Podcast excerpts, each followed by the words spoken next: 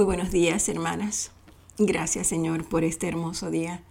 Gracias, mi Dios, porque tus bendiciones son ricas y maravillosas cada mañana. Tus misericordias se derraman sobre nosotros. Gracias, Padre, porque pudimos abrir nuestros ojos esta mañana y nos has bendecido, Señor, con esta gran oportunidad de vivir un nuevo día, de venir a ti, Señor, junto con mis hermanas, a bendecirte, a a alabarte, a glorificarte, mi Dios. Gracias, Padre. Gracias, Señor. Gracias por este nuevo día. Padre, invitamos al Espíritu Santo para que sea manifestado en poder y en gloria y que a través de la lectura de esta palabra podamos abrir nuestros ojos, mi Dios, y ver las bendiciones que tú ya derramaste sobre nuestras vidas. Padre, yo te pido, Señor, que, que tu Espíritu Santo esté presente con nosotros. Te invito, Espíritu Santo. Te invito, Señor, te invito. Te invito a que estés aquí, aquí, mi Dios, hablándonos. Y según vayamos leyendo la palabra, escuchemos tu voz, mi Dios. Escuchemos tu voz, abre nuestros ojos, tengamos más enseñanzas cada vez más y podamos ser verdaderos cristianos, verdaderos hijos tuyos, mi Dios, reconociéndote como nuestro gran Padre, como nuestro hermoso Padre, y sintiéndonos dignas de ti. Somos, mi Dios, tus hijas. Gracias, Señor. Gracias. Gracias, Padre. Bueno, mis hermanas, hoy continuamos con el libro de Éxodo y entramos al capítulo 18. Ya aprendimos de toda esta trayectoria de Moisés y vimos cómo el Señor provee agua de una roca para su pueblo, como a pesar de las quejas de su pueblo, como a pesar de, los cuentos y de, los, de nuestras actitudes negativas, Señor, tú siempre provees. Tus brazos siempre están abiertos para nosotros.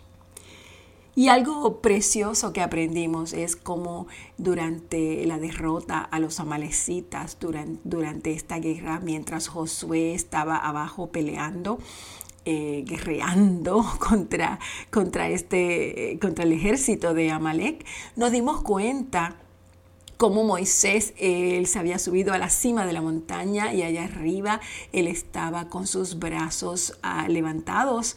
Em, y, vimos como cuando se cansaba sus, sus, hermanos, como, sus, como sus ayudantes. esto es lo lindo del equipo. aprendemos algo tan maravilloso en la palabra de Dios cada vez que la leemos. Vimos como Aarón y Ur le pusieron una piedra a Moisés y como eh, le pidieron que se sentara. Mientras tanto, ellos se pararon al lado de él y levantaron sus manos, le, sostuvieron sus brazos para que, em, para que Josué, mientras, mientras estaba en la guerra abajo, en la batalla, eh, el Señor pues eh, declaraba la victoria sobre el pueblo de Israel. Qué lindo, qué lindo como, como cuando un líder está cansado, está agotado, está agobiado. Qué bonito cuando hay personas que, se unen a él reconociendo su cansancio, reconociendo sus, sus, sus altas y sus bajas y levantando sus brazos para, para hacerle más, más fuerte. Esa es precisamente el trabajo en equipo. Entonces vemos que ya eh, está Moisés nuevamente en su campamento y Jetro visita a Moisés. Jetro es el suegro de Moisés, el papá de Séfora, la esposa de Moisés. Y Jetro, el suegro de Moisés y sacerdote Madián, se enteran de todo lo que Dios había hecho por Moisés y por su pueblo, los israelitas, y oyó particularmente cómo el Señor los había sacado de Egipto entonces eh, regresa, viene a visitar a Moisés. Así que comenzamos leyendo en Éxodo 18.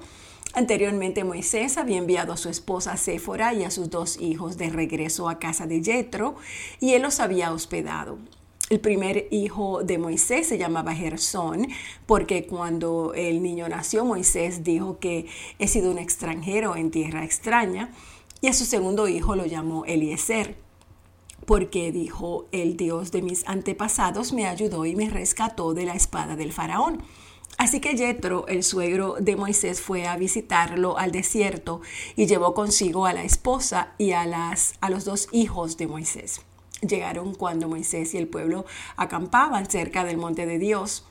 Jethro le había enviado un mensaje a Moisés para avisarle, yo, tu suegro Jethro, vengo a verte junto con tu esposa y tus dos hijos.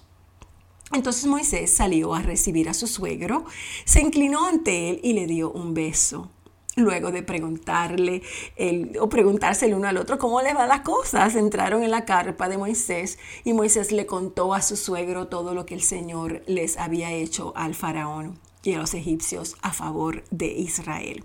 También le habló de todas las privaciones que habían sufrido a lo largo del camino y de cómo el Señor había librado a su pueblo de las dificultades.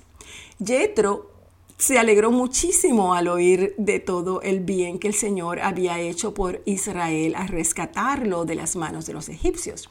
Y dijo, alabado sea el Señor, exclamó con, con alegría, pues los rescató de los egipcios y del faraón. Así es, rescató a Israel del poder de Egipto. Ahora sé que el Señor es más grande que todos los demás dioses, porque rescató a su pueblo de la opresión de los egipcios arrogantes. Luego Jethro, el suegro de Moisés, presentó una ofrenda quemada y sacrificios ante Dios. Aarón y todos los ancianos de Israel lo acompañaron a comer lo que fue ofrecido en sacrificio en presencia de Dios. Al día siguiente, Moisés se sentó para oír los pleitos que los israelitas tenían unos con otros. Y el pueblo esperó a ser atendido delante de Moisés desde la mañana hasta la tarde. Cuando el suegro de Moisés vio todo lo que él hacía por el pueblo, le pregunta, ¿qué logras en realidad sentado aquí? ¿Por qué te esfuerzas en hacer todo el trabajo tú solo, mientras que el pueblo está de pie a tu alrededor desde la mañana hasta la tarde? Moisés contestó, porque el pueblo acude a mí en busca de resoluciones de parte de Dios. Cuando les surge un desacuerdo, ellos acuden a mí y yo soy quien resuelve los casos entre los que están en conflicto. Mantengo al pueblo informado de los decretos de Dios y les transmito sus instrucciones. Se parece. Ay, Dios mío, las cosas que uno aprende leyendo la palabra de Dios. Y el suegro le dice, eso no está bien, no está bien lo que tú haces. Así acabarás agotado y también se agotará el pueblo. Esta tarea es una carga demasiado pesada para una sola persona. Ahora escúchame, escúchame y déjame darte un consejo y que Dios esté contigo. Tú debes seguir siendo el representante del pueblo ante Dios, presentándole los conflictos a Dios. Enséñales los decretos de Dios, transmíteles sus instrucciones, muéstrales cómo comportarse en la vida. Sin embargo, elige de entre todo el pueblo a algunos hombres con capacidad y honestidad temerosos de Dios y que odien el soborno. Nombra a los jefes de grupos de mil, de cien, de cincuenta y de 10 personas. Ellos tendrán que estar siempre disponibles para resolver los conflictos sencillos que surgen entre el pueblo. Pero los casos más graves te los traerán a ti. Deja que los jefes juzguen los asuntos de menos importancia. Ellos te ayudarán a llevar la carga para que la tarea te resulte mucho más fácil. Si sigues este consejo y si Dios así te lo ordena, serás capaz de soportar las presiones y la gente regresará a su casa en paz. Moisés escuchó el consejo de su suegro y siguió sus recomendaciones. Eligió hombres capaces de entre todo Israel y los nombró jefes del pueblo. Los puso a cargo de grupos de mil, de cien, de cincuenta y de diez personas. Estos hombres estaban siempre disponibles para resolver los conflictos sencillos de la gente. Los casos más graves los remitían a Moisés, pero ellos mismos se encargaban de los asuntos de menor importancia. Poco tiempo después Moisés se despidió de su suegro, quien regresó a su propia tierra. Exactamente dos meses después de haber salido de Egipto, los israelitas llegaron al desierto de Sinaí. Después de levantar el campamento en Refidim, llegaron al desierto de Sinaí y acamparon al pie del monte Sinaí. Entonces Moisés subió al monte para presentarse delante de Dios. El Señor lo llamó desde el monte y le dijo, comunica estas instrucciones a la familia de Jacob Anúncialas a los descendientes de Israel. Ustedes vieron lo que hice con los egipcios. Ustedes saben cómo los llevé a ustedes sobre alas de águila y los traje hacia mí. Ahora bien, si me obedecen y cumplen mi pacto, ustedes serán mi tesoro especial entre todas las naciones de la tierra, porque toda la tierra me pertenece. Ustedes serán mi reino de sacerdotes, mi nación santa.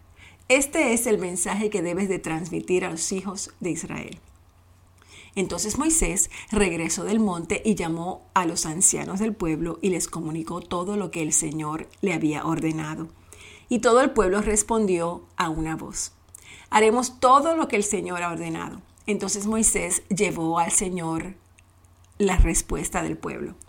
Luego el Señor le dijo a Moisés, yo me presentaré ante ti en una densa nube para que el pueblo pueda oírme cuando hable contigo. Así ellos siempre confiarán en ti. Moisés le dijo al Señor lo que el pueblo había dicho. Después el Señor le dijo a Moisés, desciende y prepara al pueblo para mi llegada.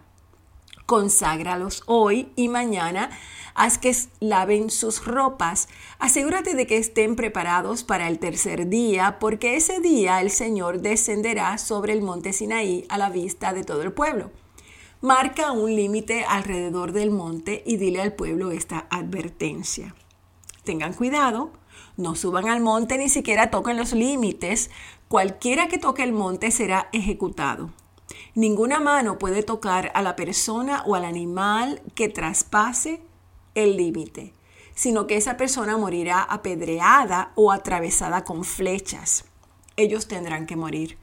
Sin embargo, cuando se oiga un toque prolongado del cuerno del carnero, entonces el pueblo podrá subir al monte. Así que Moisés descendió a donde estaba el pueblo, consagró a la gente para la adoración y ellos lavaron sus ropas. Les dijo, Prepárense para el tercer día y hasta entonces absténganse de tener relaciones sexuales. En la mañana del tercer día retumbaron truenos y destellaron relámpagos y una nube densa descendió sobre el monte. Se oyó un fuerte y prolongado toque de cuerno de carnero y todo el pueblo tembló. Moisés llevó a la multitud fuera del campamento para encontrarse con Dios y todos se pararon al pie de la montaña. El monte Sinaí estaba totalmente cubierto de humo, porque el Señor había descendido sobre él en forma de humo. Nubes de humo subían al cielo como el humo que sale de un horno de ladrillos y todo el monte se sacudía violentamente. A medida que el sonido del cuerno de carnero se hacía cada vez más fuerte, Moisés hablaba y Dios le respondía con voz de trueno. El Señor descendió sobre la cumbre del monte Sinaí y llamó a Moisés a la cima. Así que Moisés subió al monte. Entonces el Señor le dijo a Moisés, baja de nuevo y advierte al pueblo que no traspase los límites para ver al Señor, porque quien lo haga morirá. Incluso los sacerdotes que se acercan al Señor con regularidad deben de purificarse para que el Señor no arremeta contra ellos y los destruya. Pero Señor, protestó Moisés, la gente no puede subir al monte Sinaí. Tú ya nos lo advertiste, me dijiste, marca un límite alrededor del monte para que quede apartado como santo. Pero el Señor le dice, baja ahora y trae a Aarón cuando vuelvas. Mientras tanto, no permitas que los sacerdotes ni el pueblo traspasen el límite para acercarse al Señor. De lo contrario, Él arremeterá contra ellos y los destruirá. Entonces Moisés descendió a donde estaba el pueblo y les dijo lo que el Señor había dicho. Luego, Dios le dio al pueblo las siguientes instrucciones. Yo soy el Señor tu Dios, quien te rescató de la tierra de Egipto, donde eras esclavo. No tengas ningún otro Dios aparte de mí. No te hagas ninguna clase de ídolo ni imagen de ninguna cosa que está en los cielos, en la tierra o en el mar. No te inclines ante ellos, ni les rindas culto porque yo el Señor tu Dios soy Dios celoso, quien no tolerará que entregues tu corazón a otros dioses. Extiendo los pecados de los padres sobre sus hijos. Toda la familia de los que me rechazan queda afectada, hasta los hijos de la tercera y la cuarta generación. Pero derramo amor, derramo amor inagotable por mil generaciones sobre los que me aman y obedecen mis mandatos. ¡Wow! No hagas mal uso del nombre del Señor tu Dios. El Señor no te dejará sin castigo si usas mal su nombre. Acuérdate de guardar el día de descanso a mantenerlo, al mantenerlo santo. Tienes seis días en la semana para hacer tu trabajo habitual, pero el séptimo día es un día de descanso y está dedicado al Señor tu Dios. Ese día ningún miembro de tu casa hará trabajo, hará trabajo alguno. Esto se refiere a ti, a tus hijos e hijas, a tus siervos y siervas, a tus animales y también incluye a los extranjeros que vivan entre ustedes. Pues en seis días el Señor hizo los cielos de la tierra, el mar y todo lo que hay en ellos. Pero el séptimo día descansó. Por eso el Señor bendijo el día de descanso y lo apartó como un día santo. Honra a tu padre y a tu madre. Entonces tendrás una vida larga y plena en la tierra que el Señor tu Dios te da. No cometas asesinato, no cometas adulterio, no robes, no des falso testimonio contra tu prójimo no codicies la casa de tu prójimo, no codicies la esposa de tu prójimo, ni su siervo, ni su sierva, ni su buey, ni su burro, ni ninguna otra cosa que le pertenezca. Cuando los israelitas oyeron los truenos y el toque de fuerte del cuerno de carnero y vieron los destellos de relámpagos y el humo que salía del monte, se mantuvieron a distancia temblando de miedo. Entonces le dijeron a Moisés, háblanos tú y te escucharemos, pero que no nos hable Dios directamente porque moriremos. No tenga miedo, les respondió Moisés, porque Dios ha venido de esta manera para ponerlos a prueba y para que su temor hacia Él les impida pecar. Así que el pueblo se mantuvo a distancia. Pero Moisés se acercó a la nube oscura donde estaba Dios. Entonces el Señor le dijo a Moisés, dile al pueblo de Israel lo siguiente, ustedes han visto con sus propios ojos que les hablé desde el cielo. Recuerden que no deben hacer, hacer ningún ídolo ni de plata ni de oro que compita conmigo. Hágame un altar de tierra y ofrézcame sus sacrificios, sus ofrendas quemadas y ofrendas de paz, sus, sus ovejas y cabras y su ganado Constrúyame un altar donde yo determine que recuerden mi nombre y allí me presentaré ante ustedes y los bendeciré. Si usan piedras para construir un altar, que sean piedras enteras y en su forma original. No den forma a las piedras con ninguna herramienta, pues eso haría que el altar fuera indigno de, de un uso santo. No suban escalones para acercarse a mi altar. Y si lo hacen, alguien podría mirarles bajo la ropa y ver su desnudez. Y aquí nos quedamos en el capítulo 20 de Éxodo y continuaremos el lunes con la lectura bíblica. Padre, gracias por tu amor hacia nuestras vidas, gracias por tan hermosa palabra, gracias porque tú, Señor, nos hablas en todo momento. Padre, a través de esta palabra nos estás enseñando orden, nos estás diciendo cómo debemos actuar en un equipo, en una tribu, en una iglesia, en un, en, un club, en, en todo lo que es una reunión de hombres y mujeres. Tú nos estás diciendo cómo tenemos que actuar.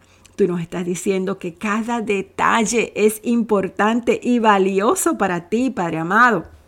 Padre, yo te pido, Señor, en el día de hoy, en el día de hoy, que es viernes, mi Dios, Hoy, Padre, que terminamos eh, una semana en realidad, porque ya en el fin de semana tenemos otros planes, yo te pido, Señor, que no permitas que nos metamos en tentación que nos libres del maligno, de sus planes para nuestra caída. En el nombre de Jesús rompemos cualquier tentación que se aferra a nosotros. Manténnos, Señor, fuertes y capaces de resistir cualquier cosa que, que nos tentaría para alejarnos de todo lo que tú tienes para nosotros. En el día de hoy, Padre, venimos como centro de vida cristiana, hombres y mujeres, mi Dios, a presentarnos ante tu altar. Tú nos has enseñado los diez mandamientos en este libro que acabamos de leer, Padre.